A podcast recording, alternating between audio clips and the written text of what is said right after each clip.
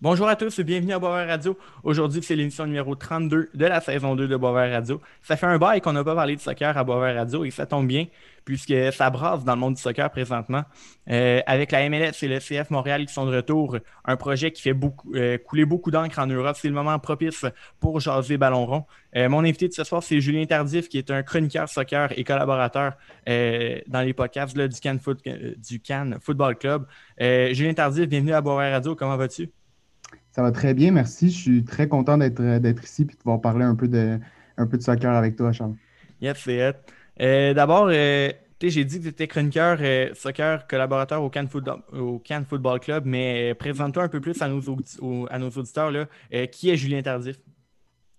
Oui, en fait, ben, si, on s'en tient surtout au niveau du sport, là, moi, je suis un peu comme tous les petits Québécois. J'ai toujours tripé sur, sur le hockey quand j'étais jeune. Fait que j'ai commencé à lire beaucoup sur les blogs euh, différents sites qui rapportaient des rumeurs, etc.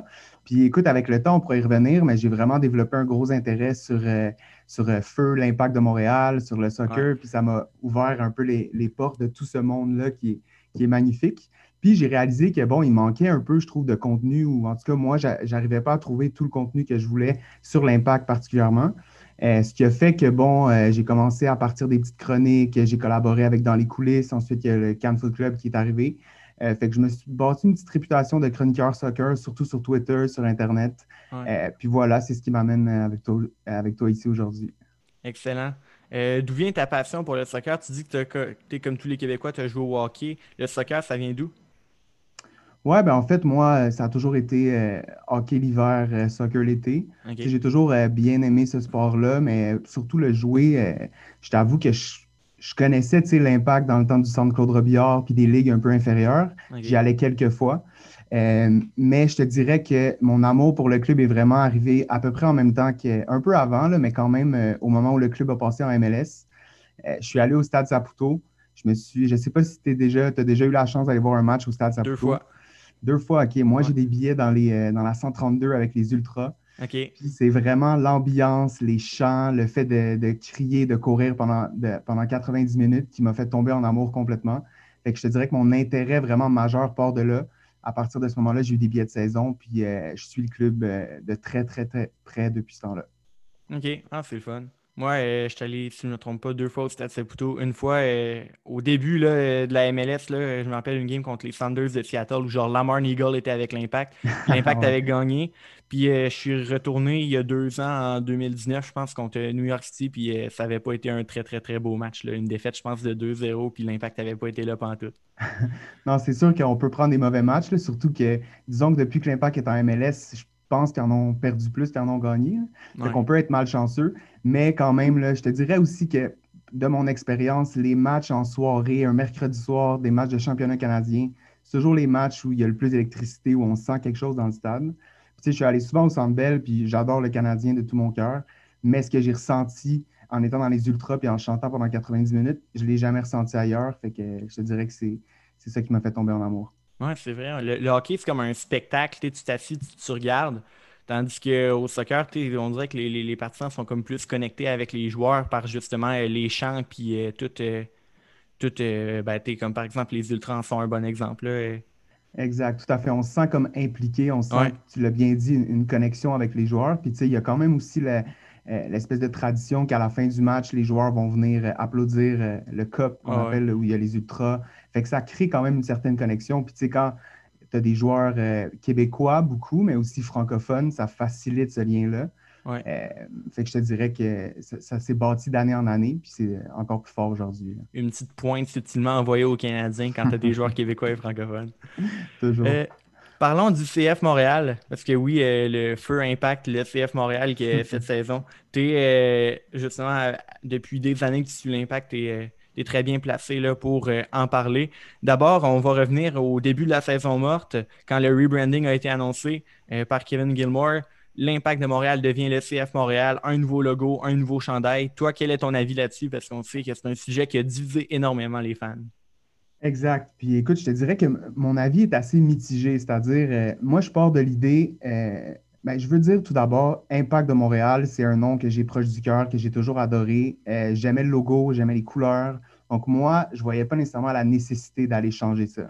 Par contre, euh, on le sait que l'impact des difficultés économiques, de la difficulté à remplir son stade s'il n'y a pas une vedette comme Didier Drogba dans notre équipe ou un Zlatan dans l'autre équipe, une difficulté aussi à attirer des partenaires corporatifs, ce qui est quand même nécessaire dans une ligue comme la MLS. Donc, partant de là, peux comprendre la volonté de Joey Saputo de dire OK, mais si je continue à faire la même chose constamment, je ne peux pas m'attendre à des résultats différents. Donc, cette logique-là, moi, je suis capable de la comprendre. Après, il y a plein de niveaux sur lesquels euh, c'est beaucoup plus difficile pour moi d'être capable de comprendre euh, tout, tout, ce qui est derrière le rebranding. C'est-à-dire, changer le logo, OK. Changer le nom, ça peut aller. Mais là, de changer le nom puis d'y aller pour club de foot, euh, quelque chose qui est inédit carrément qu'on n'a jamais vu. oui, c'est ça, mais international, club de foot, ça veut rien dire nulle part. tu sais, football club, j'aurais pu comprendre, j'aurais pu me rallier, même si c'est anglophone, c'est quand même un terme FC, qui est euh, international, justement. J'aurais pu le comprendre. Donc, c'est sûr que le bout club de foot vient un peu moins me chercher.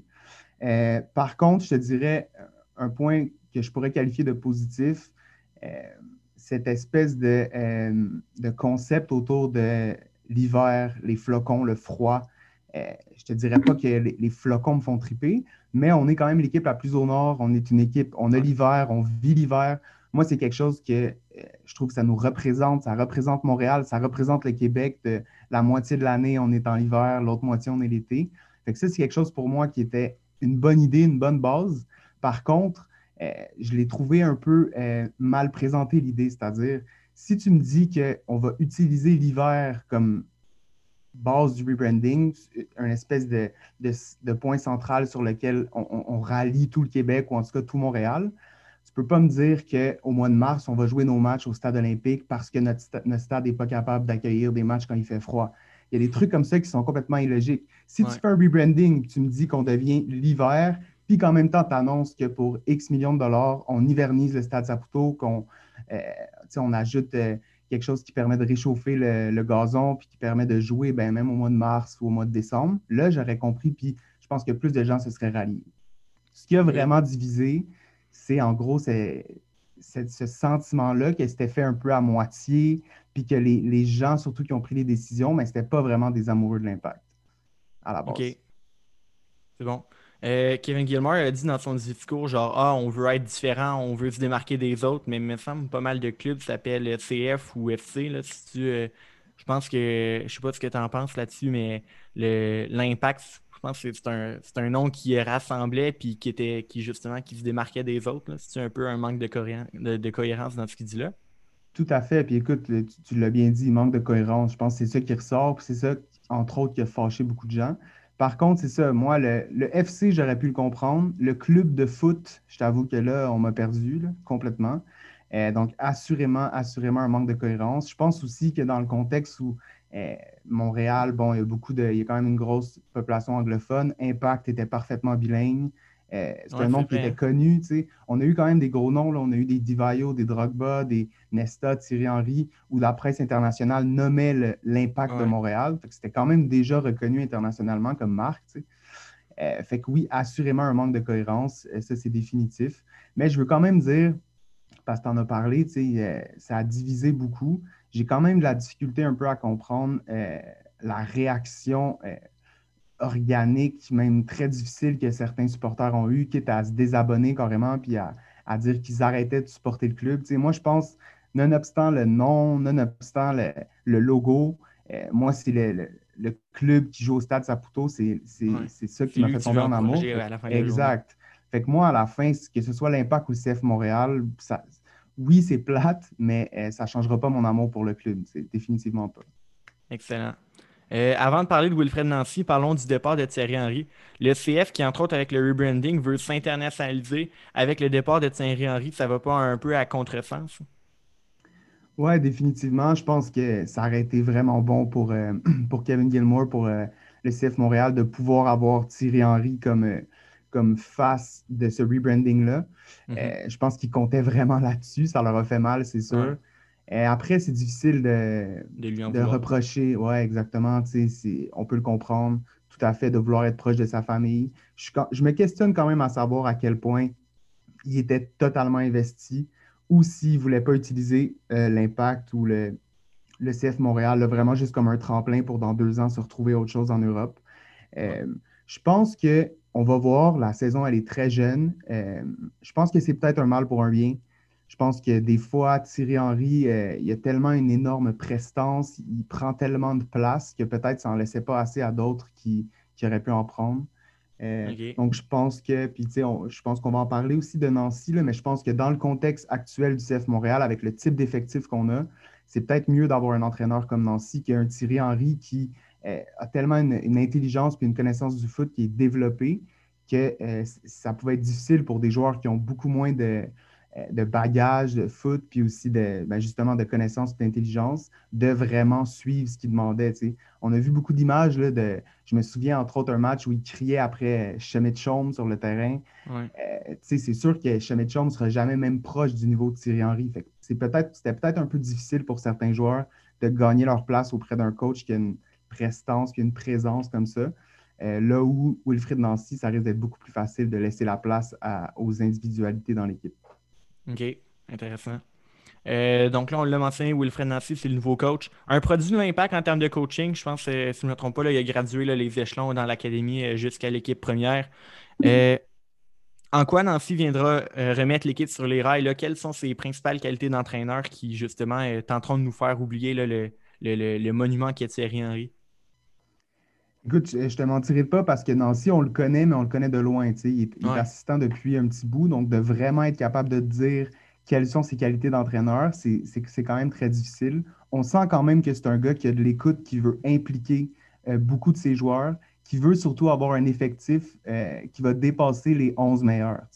On sentait mm-hmm. que l'an passé, Thierry Henry, justement, avait peut-être 12-13 gars à qui il faisait confiance puis avec qui il revenait constamment. J'ai l'impression que Nancy va vouloir euh, impliquer beaucoup plus de joueurs dans son projet, euh, trouver, la bonne place pour chacun des, chacun des joueurs selon ses forces et faiblesses. Euh, aussi, moi, écoute, je l'ai dit depuis longtemps, l'impact, le CF Montréal, je pense que son identité ici, elle doit passer par son académie. Je pense que le plus qu'on va avoir des jeunes Québécois qui ont, qui ont grandi dans l'académie puis qui éventuellement vont jouer avec l'équipe, le, le, mieux ça va être. Puis le plus des gens à travers toute la province vont se reconnaître dans ce club-là. Si en plus on est capable de former des entraîneurs comme Nancy, tant mieux. que moi, pour ça, euh, j'espère profondément qu'il va réussir. J'espère qu'on va lui donner une vraie chance aussi. Ça ne sera pas une année facile. Donc, euh, je pense que nonobstant les résultats cette année, j'espère qu'on va le revoir l'an prochain. Puis, j'espère à terme que euh, Nancy pourra utiliser le CF Montréal, puis peut-être aller poursuivre sa carrière de coach ailleurs dans d'autres championnats. Puis, on sera capable non seulement de former des joueurs, mais de former des entraîneurs aussi. Oui, ça serait, ça serait une bonne idée.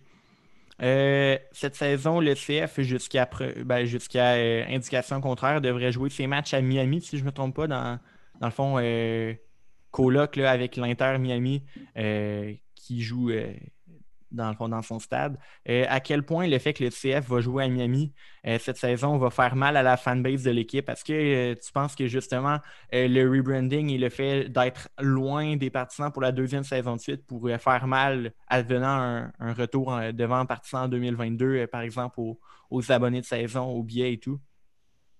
Oui, définitivement. Écoute, c'est sûr que c'est pas idéal. Après, ils sont un peu sont mal pris. Là.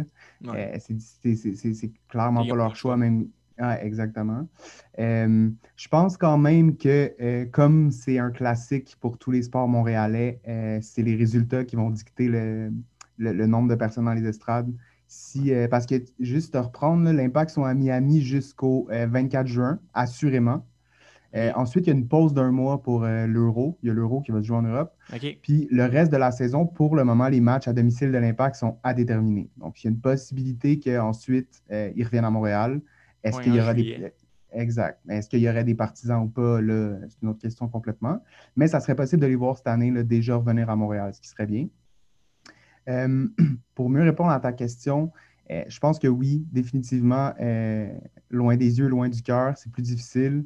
D'ailleurs, euh, je ne sais pas si tu l'as remarqué, c'est sûr que là, tout ce qui tourne autour de la, COVID prend beaucoup de place médiatiquement, mais c'est quand même, depuis les dernières années, un des débuts de saison où il y a eu le moins de couverture médiatique autour de l'impact. Il y a eu la grosse victoire du premier match, mais avant ça, c'était difficile. Il n'y a pas eu beaucoup de textes, il n'y a pas eu beaucoup de présentations. Il y a énormément de nouveaux joueurs dans l'effectif, un nouveau coach on n'a pas beaucoup de buzz autour de l'équipe, à part ceux qui euh, la suivent déjà. Donc, je pense qu'à ce niveau-là, ça va faire mal. Mais de toute façon, le rebranding nécessairement s'inscrit dans un horizon de 4-5 ans avant de vraiment voir les résultats. Donc, je ne pense pas qu'on va juger sur un an, mais c'est clairement pas idéal pour, euh, débuter euh, cette nouvelle ère. C'est bon. Tu as dit qu'il y avait l'Euro, il n'y a pas aussi la Gold Cup en même temps? Tout à fait, tout à fait, tu as raison. C'est vrai que c'est plus pour ça que la MLS s'arrête, plus que pour l'Euro. Pourquoi qu'il y a des joueurs européens aussi. Oui, euh, ouais, exactement. Il y a la Gold Cup, tu as tout à fait raison. Il y a beaucoup de joueurs justement du CF Montréal qui risquent d'y participer. Avec le Canada, là, je pense entre autres à Samuel Piet, Zachary Broguillard qui, qui vont être des, des figures de proue de la formation canadienne. Tout à fait. Il y a aussi euh, le défenseur Kamal Miller, qui est un nouveau qui est dans l'équipe canadienne. Puis le latéral gauche aussi euh, québécois Zoran Basson, qui, euh, qui devrait faire partie de l'effectif. Après, tout peut changer. Mais on, lui, on lui souhaite. James Pantemis aussi, peut-être. Ouais, comme deuxième ou troisième gardien, là, derrière, un Milan Borjan qui est là depuis des années. C'est encore lui qui est là? Probablement. Il y a, eu des, performances un peu moins brillantes dernièrement. OK de euh, Minnesota United qui s'appelle Dane Sinclair, qui est un Canadien aussi, puis qui, a vraiment des grosses performances. le deuxième risque de se jouer entre Sinclair et euh, Crépeau, mais on va peut-être vouloir amener Pantémis pour préparer le futur quand même. Euh. Oui, pourquoi pas. Il est encore jeune à 24 ans, je pense, Pantémis. Oui, il est encore jeune, mais il serait temps qu'il soit capable d'accumuler des minutes parce que 24 ans, c'est jeune, mais c'est plus de temps jeune que ça. Oui, c'est vrai on a dit qu'il y a eu des changements derrière le banc, mais il y en a aussi eu beaucoup sur le terrain. Euh, je vais te nommer des nouvelles recrues et euh, parle-moi un peu de ces joueurs-là et ce qu'ils vont apporter, euh, au CF Montréal. D'abord, parle-moi de Bjorn Johnson, un attaquant format géant. Oui, Bjorn Johnson, qui est un joueur particulièrement intéressant, un binationaux américain et norvégien, donc il ne prend pas une place internationale. C'est un gars, sont, assez rares ces joueurs-là, mais pratiquement depuis 5-6 ans, chaque année, ils changent d'équipe. Euh, mais chaque année aussi, il va marquer au moins 10 buts. Peu importe s'il est partant, s'il n'est pas partant. Euh, là, il nous arrivait du championnat de Corée du Sud. Il a joué aussi en Norvège, évidemment. Il a joué un peu partout, en Europe, en Asie. Euh, c'est un gars qui met des buts. Il est, comme tu l'as dit, format géant. il va marquer de la tête. Il peut marquer de pied gauche, pied droit. c'est vraiment un attaquant pur, comme on n'en a pas eu beaucoup dans l'histoire avec l'impact. C'est très rare qu'on ait eu des joueurs grands comme ça qui étaient capables de, de marquer des buts. Donc, je trouve ça très intéressant comme acquisition. On a toujours eu besoin d'un finisher, on n'en a jamais eu. Euh, donc, je trouve ça intéressant. Je t'avoue qu'il euh, est rentré en, à peu près pour les 20 dernières minutes du match contre Toronto. Il ne m'a pas impressionné plus que ça. On sent qu'il y a une présence, on sent qu'il est impliqué. Euh, mais je te dirais que techniquement, ce n'est pas tout à fait ça. Donc, ça, reste à voir. C'est que 20 minutes, on ne peut pas se baser vraiment là-dessus. Mais des joueurs comme ça, on ne sait jamais comment ça, comment ça se passe en MLS. Je souhaite vraiment pour tout le monde que ça se passe bien, euh, mais il n'y a rien d'acquis dans son cas. Par contre, là, euh, je ne sais pas si tu as eu la chance de le voir un peu en entrevue. C'est un gars qui est hyper intéressant, qui, euh, qui aime parler avec les médias, qui aime parler de lui, qui aime rigoler beaucoup. On n'en a pas eu énormément des joueurs comme ça. Puis, bon, comme je le disais, là, avoir des joueurs américains qui ne prennent pas de place internationale, c'est toujours important à MLS. Donc, c'est une belle acquisition. Une comparaison à plus, petite euh, à plus petite échelle de son style de jeu, ça pourrait être genre un Olivier Giroud? Euh, oui, oui, Olivier Giroud, mais moins technique quand même. Olivier Giroud, il va être capable de sortir des, gros buts, là, euh, une petite feinte, puis un tir du pied gauche enroulé. Bjorn Johnson, ça va être des. Ses buts seront rarement la, le but de la semaine. Ouais, ça va, être le, ça va être de la tête ou ça va être. Il va faire une course vers le but, il va recevoir une passe, puis il va la mettre. C'est un gars que s'il y a une occasion, il la ratera pas. Est-ce qu'il va créer l'occasion? Pas nécessairement. Donc, ça, reste à voir. Mais tu sais, euh, on va en parler, là, mais s'il est capable de développer une entente avec un, créateur comme euh, Mihailovic, par exemple, ça peut vraiment faire des flamèches. c'est un gars que s'il est capable de créer une entente avec un passeur, il va mettre plein de buts. Mais s'il se retrouve un peu esselé, euh, ça risque d'être plus difficile. Donc, c'est à voir. Justement, le prochain joueur que je voulais parler, c'est Georgi Mihailovic, un milieu créatif là, qui nous arrive tout droit du Fire de Chicago. Un Américain aussi qui ne prend pas de, euh, de, place internationale. Et aussi, si je ne me trompe pas, il joue pour les U23 euh, des États-Unis. Fait y a déjà un, il y a un, jeune avec euh, un certain potentiel qui est déjà très fort dans la ligue. Vraiment. Puis écoute, ça fait, ça fait déjà, je pense, trois ou quatre ans qu'il a commencé à jouer en MLS avec le Fire mm-hmm. de Chicago. Euh, c'est un gars qui avait beaucoup de hype au début. Là, quand il est arrivé tout jeune, euh, tout le monde le voyait comme un prochain joueur qui allait assurément jouer avec la sélection américaine puis qui allait partir en Europe plus tôt que tard. Euh, je te dirais qu'il a été malchanceux un peu parce que le Fire de Chicago, tout s'est mis à mal aller. On l'a déplacé, on l'a, il jouait milieu offensif, on l'a mis sur les ailes. Fait que je pense qu'on a un peu abîmé sa confiance. Je pense que c'est un excellent pari de l'impact. Euh, il, a coûté quand même un peu moins d'un million, 800 000, je pense. C'est sûr que l'impact, on sent qu'il y a une volonté, le CF Montréal, il y a une volonté de. ben, Fallait se tromper au moins une fois. Oui, c'est sûr on sent qu'il y a une volonté peut-être de pouvoir profiter de son talent, disons, deux, trois ans, puis idéalement, il, continuerait de, s'améliorer puis de, grimper, si on veut, dans la hiérarchie, puis on pourrait ensuite peut-être le vendre pour, euh, pour en faire un profit. Je pense qu'il y a cette volonté-là dans le, dans le move d'Olivier Renard. Mais moi, je pense que ça peut être notre numéro 8. Ça peut être un gars qui va marquer des buts, mais qui va mettre beaucoup de passes décisives aussi. un remplaçant un peu de Saphir Tider? oui, même, euh, je te dirais qu'il va mieux s'inscrire dans le, jeu de l'impact parce que Safir Tider, on ne l'a jamais senti tout à fait à sa position, sans qu'il se décalait sur l'aile. Ouais, Mihailovic, si je pense si on lui donne euh, la position plus centrale, il va vraiment. Euh, il va vraiment construire le jeu, puis justement être capable de trouver des gars comme Kyoto ou Janssen pour aller chercher des passes décisives. Puis il y a du leadership en lui. On l'a senti dans le premier match. C'est sûr que ça va être à voir au moment où euh, l'impact va le CF Montréal va traverser euh, euh, des, des, moments plus difficiles. Mais je pense que c'est un gars qui peut grandir dans cet alignement-là puis prendre une place de leader vraiment. C'est à ça que je m'attends de lui cette année. Puis je m'attends à facilement 6 buts, 8 passes décisives. quelque chose de dans les bons marqueurs de l'équipe. C'est bon. Euh, autre recrue intrigante du côté de, de, du CF Montréal, un joueur qui arrive en prêt de l'Argentine, Joaquin Torres, qui est un ailier attaquant, milieu offensif, en tout cas un joueur offensif. Oui, exact. Il va jouer un peu partout. Euh, on ne l'a pas vu beaucoup encore. Euh, c'est un gars, c'est un gars explosif. Comme on, comme l'impact a, eu toujours eu l'habitude d'aller en chercher un, tu sais, un peu à la Lucas Santivero, euh, des gars qui sont rendus à 24-25 ans, qui avaient des grosses promesses offensives, qui n'ont pas été capables vraiment de livrer, puis que là, ils viennent tenter leur chance ici. Donc, c'est sûr que c'est un, euh, un, coup de dé. Euh, ça peut être un gars que tu fais rentrer en cours de match puis qui va complètement déstabiliser l'autre équipe. justement, là, il rentre à la 70e contre une défense un peu fatiguée, puis il peut vraiment, vraiment venir faire des dommages. Je ne suis pas convaincu encore que c'est un gars qui va être capable de s'installer dans le 11 partant, disons. Mais bon, euh, considérant euh, le, contexte de cette année, l'alignement va devoir tourner, donc il va jouer quand même. Euh, Je n'aurais pas trop d'attentes envers lui, mais c'est vraiment une carte cachée qui, peut, qui peut venir déstabiliser une défense adverse. Puis, comme tu disais toi-même, ailier, milieu offensif, peut jouer partout. C'est toujours bon d'avoir ça dans un alignement. C'est bon. Et finalement, là, pour ce qui est des nouveaux joueurs, euh, Olivier Renard va ajouter également deux euh, défenseurs centraux de bon gabarit, si je ne me trompe pas, là, Kamal Miller, le Canadien, et le Slovène euh, Aljat Struna qui arrive de, du Dynamo de Houston. ils vont être surtout complémentaires aux Joel Waterman, Louis Binks et Rudy Camacho qu'on a déjà. quels sont, ben, dans le fond, qui sont, quel genre de joueurs sont Kamal Miller et Aljat Struna?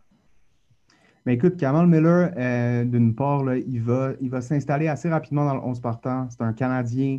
Euh, c'est un gars qui est content de revenir au Canada. Euh, c'est un autre qui a énormément de leadership. il est relativement à l'aise balle au pied aussi. Il va être capable de relancer l'attaque. il, a, un bon pied gauche aussi, un peu comme, un peu comme Louis Binks. je pense que ça va être vraiment le trio de tête. Binks, Camacho et Kamal Miller. Surtout dans un contexte où Nancy commence avec une défense à 5. Ouais, euh, d'après moi, ça va vraiment être les trois premiers défenseurs. Euh, Kamal Miller, honnêtement, c'est une excellente acquisition d'Olivier Renard. Euh, vraiment, d'être capable d'aller chercher un Canadien puis d'un gars qui a envie de jouer ici, c'est toujours, toujours Il est encore jeune aussi. Encore Exactement, jeune, bon 23 ans, quelque chose comme ça, exact. Non, c'est vraiment une excellente acquisition. Tu vois, Kiki Struna, Kiki étant son surnom, euh, c'est surtout, euh, c'était surtout, on s'entend, pour se débarrasser de Maxi Routy, euh, avec qui ça n'a pas, ça pas super bien fonctionné. Kiki Struna aussi. je pense que ça va être une belle profondeur. on l'a vu, il est rentré en fin de match contre Toronto pour venir protéger l'avance. Je pense que ça va être un gars comme ça aussi. L'alignement du CF Montréal est très, très jeune. Donc, d'être capable d'aller chercher un vétéran qui a quand même joué quelques années en MLS, qui connaît la ligue, euh, je pense que c'est bon pour tout le monde. je ne pense pas que c'est un gars qui va être ici à long terme. Mais dans le contexte où Maxi Routi, ça fonctionnait vraiment plus, puis qu'on a d'autres options à l'attaque, c'est excellent d'aller se renforcer défensivement avec Kiki Struna. Excellent. Le CF Montréal a gagné euh, son premier match 4 euh, à 2 contre le Toronto FC. Projetons-nous sur le reste de la saison maintenant. Vois-tu le CF Montréal poursuivre sur sa lancée après le premier match ou est-ce que tu. Euh, quel genre de saison tu t'attends d'eux? Écoute. je pense que je t'ai perdu. Oh. Ben, je peux. OK. C'est de retour, c'est de retour, excuse-moi. Euh, écoute, je suis sûr que tu l'as vu, là, euh, pratiquement tous les experts de la MLS ont placé le CF Montréal dernier. Euh, exactement. Donc, je pense que c'est quelque chose qui, historiquement, là, à l'impact, a toujours servi. Dès que, dès que l'impact est underdog, ils s'en servent puis ils sont capables de surprendre. je ne pense pas non plus qu'il faut se faire de, trop de fausses attentes, c'est-à-dire avec autant de nouveaux joueurs dans un effectif, avec autant de changements, avec le contexte de jouer loin de la maison. Euh, assurément, en tout cas, la première partie de, la saison. Euh, on ne peut pas s'attendre à trop de miracles. Quand même, je pense qu'on peut être, euh, positif. Je pense qu'il y a assez de profondeur dans cet effectif-là pour être capable de survivre aux, matchs qui vont s'enligner assez rapidement. Encore une fois, le CF Montréal peut profiter d'une association de l'Est qui est un peu plus faible que l'Ouest à, première vue. Euh, moi, je pense que ce n'est pas du tout impossible de croire que l'Impact peut se faufiler en, euh, peut se faufiler en séries éliminatoires. Euh, je pense qu'ils vont se battre justement pour ces 6, 7, 8e, 8e spots dans l'association de l'Est. puis, écoute, comme je te disais, je pense que le fait que tout le monde les a placés derniers, ils ont imprimé ça, ils l'ont accroché dans le vestiaire, puis ça va leur servir de motivation. Commencer avec une grosse victoire comme ça contre Toronto, on ne peut pas demander mieux. Ça fait plaisir à tout le monde, puis ça, donne une bonne énergie pour commencer c'est sûr qu'il va falloir enligner. Euh, si, on, si on bat Toronto puis on va euh, se faire euh, ouvrir à, Nashville la semaine prochaine, ça va pas servir à grand-chose. Mais quand même, je pense que l'impact peut se maintenir dans le, groupe près des séries éliminatoires. Après, ça va dépendre comment va la saison, mais c'est pas vrai que je les vois derniers, pas du tout. Excellent. Euh, au soccer, il y a comme un mercato continuel. Les, dirigeants d'équipe et les joueurs sont toujours en train de négocier pour peut-être des transferts lorsque la, période, justement, va ouvrir. Euh, faisons le point sur le mercato du, CF Montréal. Il y a eu des rumeurs concernant certains joueurs récemment, euh, peut-être Mathias Pellegrini qui était à Miami ou d'autres joueurs. Qu'est-ce que tu peux nous dire sur les rumeurs, sur les joueurs possibles qu'on pourrait bientôt voir rejoindre le CF Montréal? Oui, ben, si, je reviens vite sur euh, Mathias Pellegrini, qui est un jeune euh, joueur désigné de, l'Inter Miami. Mm-hmm. Euh, L'Inter Miami, en fait, a été pénalisé parce qu'ils sont allés chercher un joueur européen l'an dernier, Blaise Matuidi, qui ont amené comme un joueur TAM, c'est-à-dire qu'il n'était pas joueur désigné, mais finalement, la Ligue, en analysant son contrat, a déterminé que non, c'était bien un joueur désigné. Donc, ils avaient un quatrième joueur désigné duquel ils, avaient, ils devaient absolument se, se départir avant le début de la saison. C'est ce qui a créé les rumeurs, entre autres, avec le CF Montréal, parce que Inter Miami ne euh, veulent pas perdre les droits sur ce joueur-là. Donc, il y avait cette volonté-là de le prêter en MLS, possiblement. Euh, par contre, là, je pense qu'en voyant à quel point l'Inter Miami était mal pris, euh, les équipes ont essayé de l'obtenir à rabais. C'est probablement ce qu'a essayé de faire Olivier Renard, là, étant le, fin renard qu'on connaît, excuse pour le jeu de mots. Donc, finalement, c'est ça. Pellegrini a été. Euh, ils ont racheté son contrat, je mets des guillemets, là, parce que ce n'est pas un vrai rachat. Ils l'ont prêté en USL pour, euh, pour la saison à Fort Lauderdale, puis il va revenir à Miami plutôt que tard. Mais ce qui est intéressant là-dedans, c'est quand même, considérant qu'il était lié euh, par des rumeurs avec le CF Montréal, fait qu'on comprend qu'Olivier Renard possiblement rechercherait un autre joueur offensif. T'en parlais, là, il y a le. Oui, exactement. Par contre, honnêtement, moi, je pense qu'il ne faut pas s'attendre à euh, du renfort d'ici le, mois de mai, le mois de juin. Euh, tout ça va réouvrir ensuite à la fin de l'été. Euh, on va être plus avancé dans la saison. Donc là, on va voir vraiment quelles sont les faiblesses de l'impact, où l'équipe a besoin d'aide. Mais moi, je ne m'attends pas à un nouveau joueur désigné cette année. Peut-être cet été, si jamais, écoute, il y a un joueur en fin de contrat qu'on est capable d'aller chercher.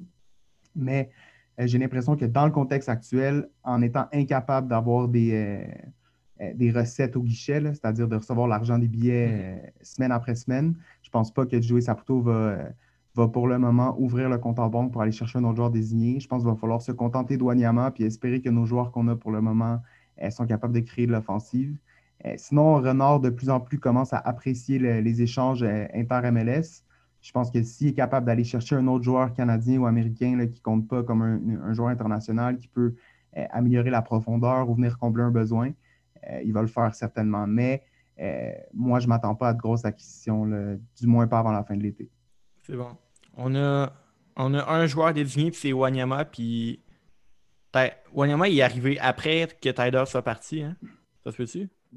Non, il est, arrivé, il est arrivé un peu avant. Il est arrivé au début de la dernière saison. on a comme eu il y a eu Tyler qui était le seul joueur désigné. Wanyama est arrivé, ça fait deux, puis après Tyler est parti, fait qu'on est revenu à un.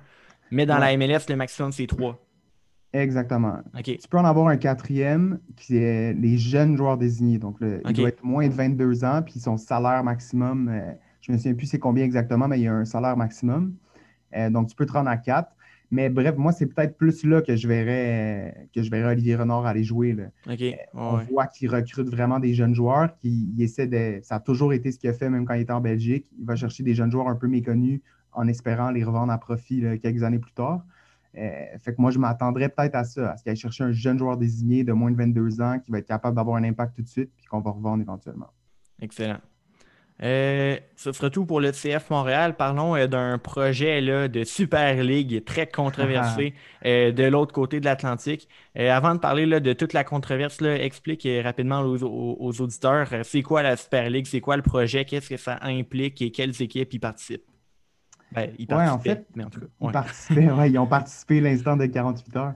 Euh, ben, écoute, c'est un projet qu'on en, on en entendait parler par quelques bribes depuis deux ans à peu près, mais c'était toujours euh, au stade des rumeurs. Puis là, c'est vraiment tombé, euh, je pense que c'était à la fin de la semaine dernière. en fait, les 12, 12 des peut-être 15 plus grands clubs d'Europe quittaient carrément la Champions League puis l'Europa League, dans le fond, quittaient l'UEFA pour créer leur propre ligue fermée. C'est-à-dire qu'ils resteraient chacun dans leur championnat. Les clubs anglais resteraient en Angleterre, les clubs euh, espagnols en Espagne, etc. Mais au lieu de jouer la Champions League avec toutes les ligues d'Europe, ils auraient leur propre ligue fermée avec des matchs, euh, des matchs au milieu de la semaine, euh, plus de matchs garantis. puis, dans le fond, chaque année, ils pourraient inviter deux ou trois clubs à participer à cette super ligue-là avec eux. Puis, dans le fond, l'idée derrière ça, on sent vraiment, c'est que ça les assure d'un revenu euh, beaucoup plus grand parce que partagé entre moins de clubs, puis partagé aussi euh, entre des clubs qui sont assurés d'être là chaque année. Mais c'est vraiment euh, tuer un peu l'esprit du foot, qui est à dire que n'importe quel club, techniquement, peut se qualifier en Champions League, peut se rendre jusqu'au bout, puis gagner les grands honneurs. c'est souvent les mêmes clubs qui finissent par y arriver, on s'entend parce qu'ils sont hyper riches. Mais il y avait cette volonté-là de bon, tuer cette possibilité-là, de réunir seulement les plus grands clubs entre eux, puis de faire leur ligue fermée pour partager les revenus. C'est vraiment ça l'idée à la base de, la Super League. OK, c'est bon. Puis les équipes qui participaient, c'était Real Madrid, FC Barcelone, Atlético. Exact, en Espagne. En Angleterre, euh, les deux Manchester, Liverpool, Chelsea. Arsenal qui était un peu là, mais qui sont pas vraiment bons finalement. Tottenham. Exactement, tout à fait. Les Juventus les deux Milan. Exactement. Puis écoute, c'est sûr que euh, le PSG en France est invité, mais a refusé. Bayern Même chose pour Bayern. Possiblement Dortmund aussi qui aurait été invité. Euh, mais eux ont refusé le PSG, entre autres, parce que leur, propriétaire est, très, très, très impliqué avec l'UEFA, qui est la fédération de toute l'Union européenne qui mm-hmm. organise la Champions League. Euh, donc, ils ont refusé d'y aller pour l'instant, mais il y avait une place qui leur était réservée quand même. Ouais. C'est pour ça que tu as dit 12 des 15 meilleurs. Euh, Exactement. Mettons, mettons, Arsenal 15e, ben, t'es PSG, Dortmund puis Bayern Munich qui sont meilleurs. Oui, exact. Quoique euh, Arsenal a quand même déjà gagné, gagné certains titres. Une équipe comme Tottenham n'a pratiquement jamais rien gagné. Donc, c'est peut-être eux qui ont encore moins d'affaires là. Mais bon, c'est surtout que on l'a vu, là, je pense que même ceux qui ne suivent pas vraiment euh, le soccer, on en a entendu parler tellement ça fait réagir dans les derniers jours. Euh, euh, il y a eu une réaction unanime, ce qui est rare de nos jours, on dirait, une réaction unanime vraiment contre cette création-là, parce que, bon, même les joueurs, en fait, même les joueurs, les entraîneurs se sont prononcés contre. les joueurs grandissent, vieillissent en ayant cette, ce rêve-là de se qualifier en Champions League puis d'arriver à, se rendre jusqu'au bout. Puis euh, d'enlever ce rêve-là ou cette possibilité-là, euh, c'est vraiment ça qui est en train de tuer un peu l'esprit du, foot. Mais euh, j'ai envie de mentionner quand même que, euh, comme je te disais, ça fait quelques années quand même qu'on en, entend parler. C'est pas vrai qu'ils ont créé ça sur le coin d'une table, puis qu'ils ont sorti ça, puis qu'ils ont reculé en deux jours. Fait que moi, je t'avoue que je suis, un, peu surpris d'un qu'ils aient reculé si rapidement. Puis de deux, euh, ça cache quelque chose. Il y a quelque chose qu'on ne sait pas. c'est sûr et certain parce que c'est pas vrai que ces clubs-là vont, vont vont reculer devant cette idée-là de se garantir encore plus de profits année après année. Ce qu'ils vont faire possiblement, puis c'était peut-être même, il y a certains complotistes presque, je pourrais dire, là, qui disaient que ça faisait partie du plan, c'est-à-dire que là, de créer ça, ça met quand même une pression sur l'UEFA et la Champions League de modifier un peu son format. Puis déjà, l'UEFA l'a annoncé, exactement, ils ont annoncé qu'il y allait avoir des clubs année après année, peu importe s'ils se qualifient dans leur championnat domestique, qui vont quand même pouvoir être invités en Champions League. Donc, tu vois, cette volonté-là de ligue fermée, euh, qui est calquée entre autres sur la MLS d'ailleurs, euh, elle, va perdurer, elle va revenir. Donc, euh, je pense que c'est bien. On, peut être content que la Super League se soit tombée si rapidement, mais c'est pas, pas fini puis tout n'est pas gagné. C'est pas vrai que le, foot puis les fans ont gagné, malheureusement. ça va revenir, cette idée-là. Donc, il va falloir continuer à se battre pour s'assurer que tous les clubs aient cette chance-là, même si elle est très théorique, euh, qu'ils aient cette chance-là de pouvoir se rendre à la plus grande compétition. Ce qui fait, ce qui fait toujours les meilleurs matchs, en fait. Ouais. C'est comme un peu le, tweet que tu as mis hier. Là. Euh, je, me, l'étais préparé comme étant ma dernière question, mais bon, on en parle.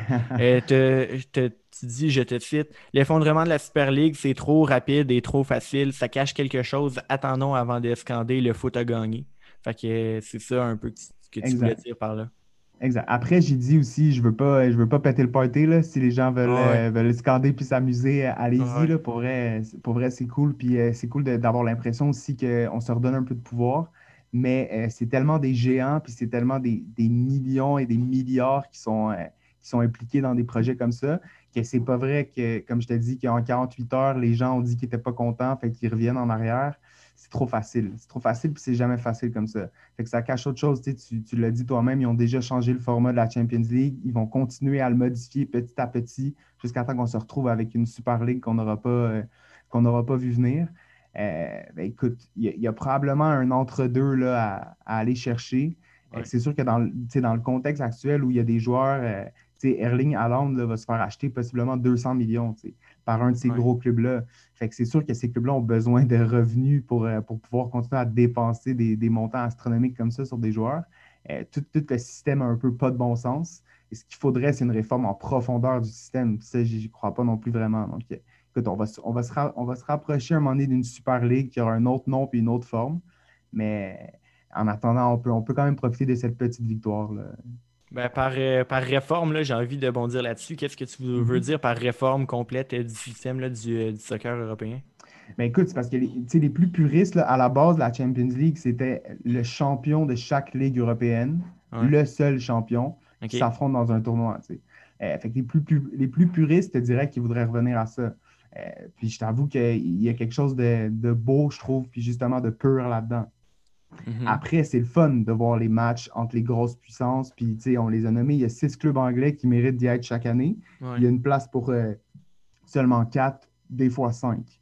Euh, fait que c'est sûr que c'est pas évident. Euh, moi, je pense que le, format actuel est quand même plaisant, c'est-à-dire qu'on on est capable d'avoir assez rapidement des confrontations entre des gros clubs qui vont amener des, des grosses cotes d'écoute. Puis en même temps, tu as la possibilité d'avoir, tu sais, il y a Porto qui s'est rendu quand même loin cette année. Il y a l'Ajax récemment. Monaco s'est rendu loin il y a quelques années. Euh, donc moi, je pense qu'il faut laisser la possibilité à ces clubs-là qui sont quand même, tu sais, disons-le, des, gros clubs. Là, si on compare, disons, au CF Montréal, ça reste des, énormes clubs. Mais, oui. Euh, mais quand même, moi, je pense qu'il faut encourager, en fait. Il faut donner, maintenir cette chance-là à des clubs vraiment plus petits de pouvoir ben, créer un upset, surprendre, euh, puis aller faire tomber le, le, gros géant qui dépense des, millions de dollars sur son alignement. Fait moi, si on est capable de maintenir un format euh, qui permet ça, puis qui permet aux champions euh, suédois puis aux champions roumains de quand même passer par les qualifications puis d'avoir une opportunité euh, d'affronter les meilleurs clubs, moi je dis, moi je dis c'est bon, ça veut dire que ça, sera un bon système. Mais je trouve qu'il faut récompenser cet effort. Il faut se qualifier pour pour être capable d'y avoir accès. moi, je suis aussi beaucoup en Angleterre le, club Liverpool que, j'aime beaucoup depuis quelques années. Puis, mm-hmm. tu vois, ils sont, ils sont actuellement, là, ils sont cinquième, sixième dans le championnat. Donc, ça là, fait moins bien cette année. Ouais, vraiment. Mais tu sais, les matchs ont une grande importance pour pouvoir finir dans le top 4 pour se qualifier pour la Champions League l'an prochain. Mais là, si, on crée un système où Liverpool, d'année en année, ben, ils sont juste qualifiés, c'est plate. Soit tu gagnes la Ligue, soit euh, à quoi ils servent les matchs. Fait que Moi, je pense qu'il faut garder cette, euh, euh, cet intérêt-là aussi pour les championnats domestiques qui, disparaîtrait complètement.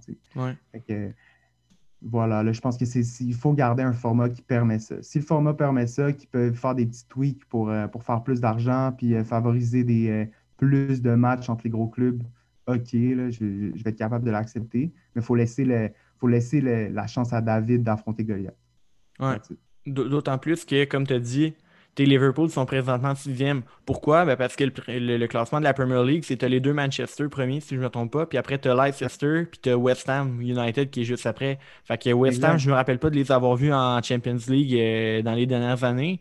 Puis euh, ça doit faire un bail. Puis Leicester, ben, depuis qu'ils ont gagné euh, la Premier League il y a 5-6 euh, ans, ben, on les a un mhm. peu moins revus, mais là, de les revoir, ça serait, ça serait bien, je trouve.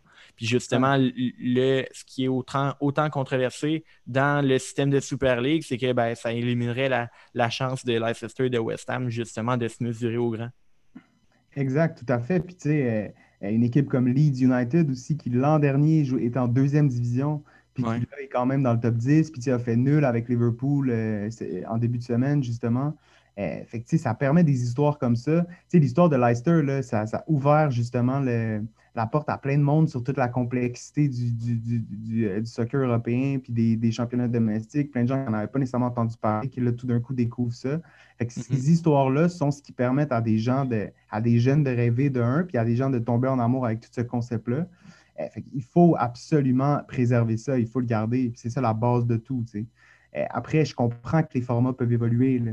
Euh, je ne suis pas fou, mais euh, il, faut, il faut garder cette essence-là, je pense, qui, euh, est hyper importante. Good.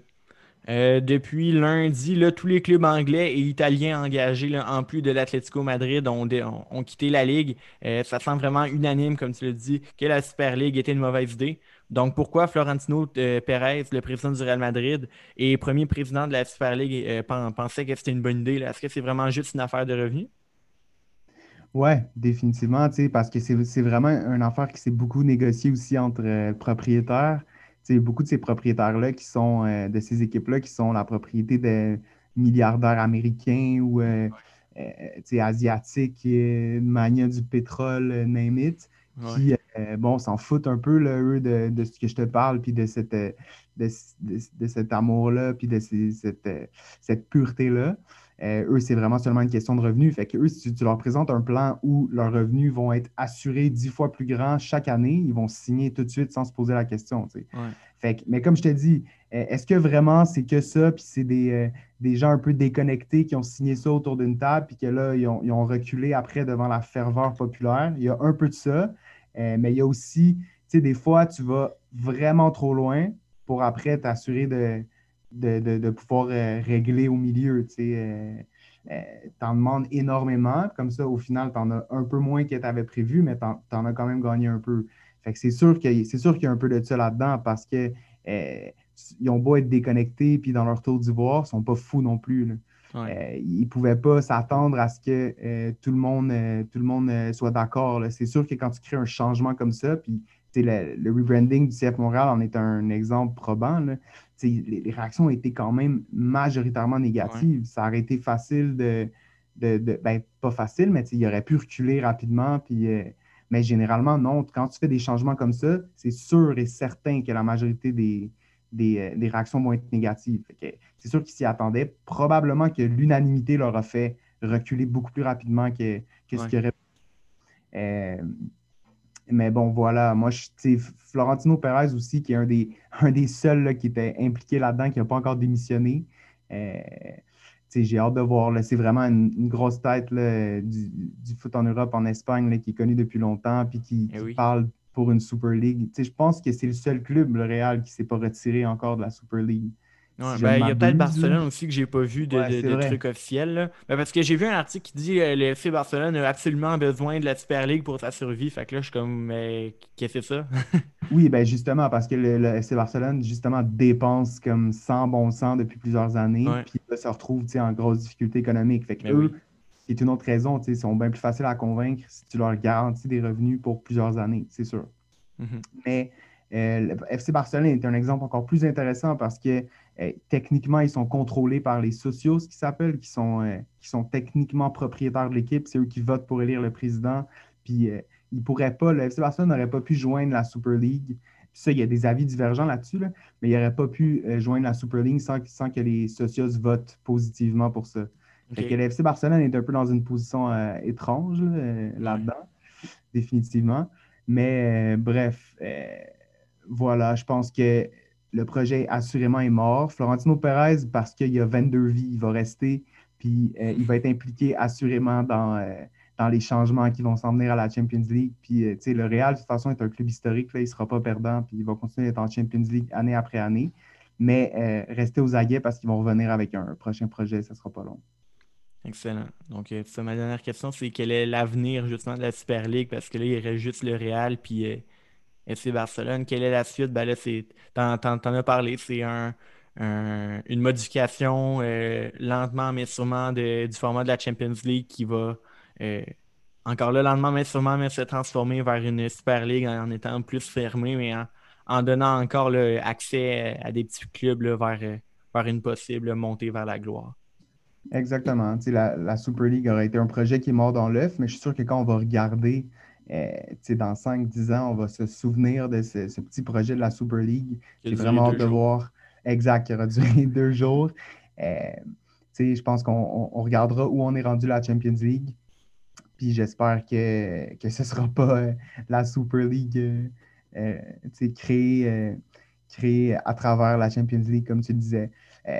J'espère honnêtement que non, mais je pense que le, monde dans lequel on vit actuellement, il veut ça. Les, plus gros s'enrichissent au détriment des plus petits.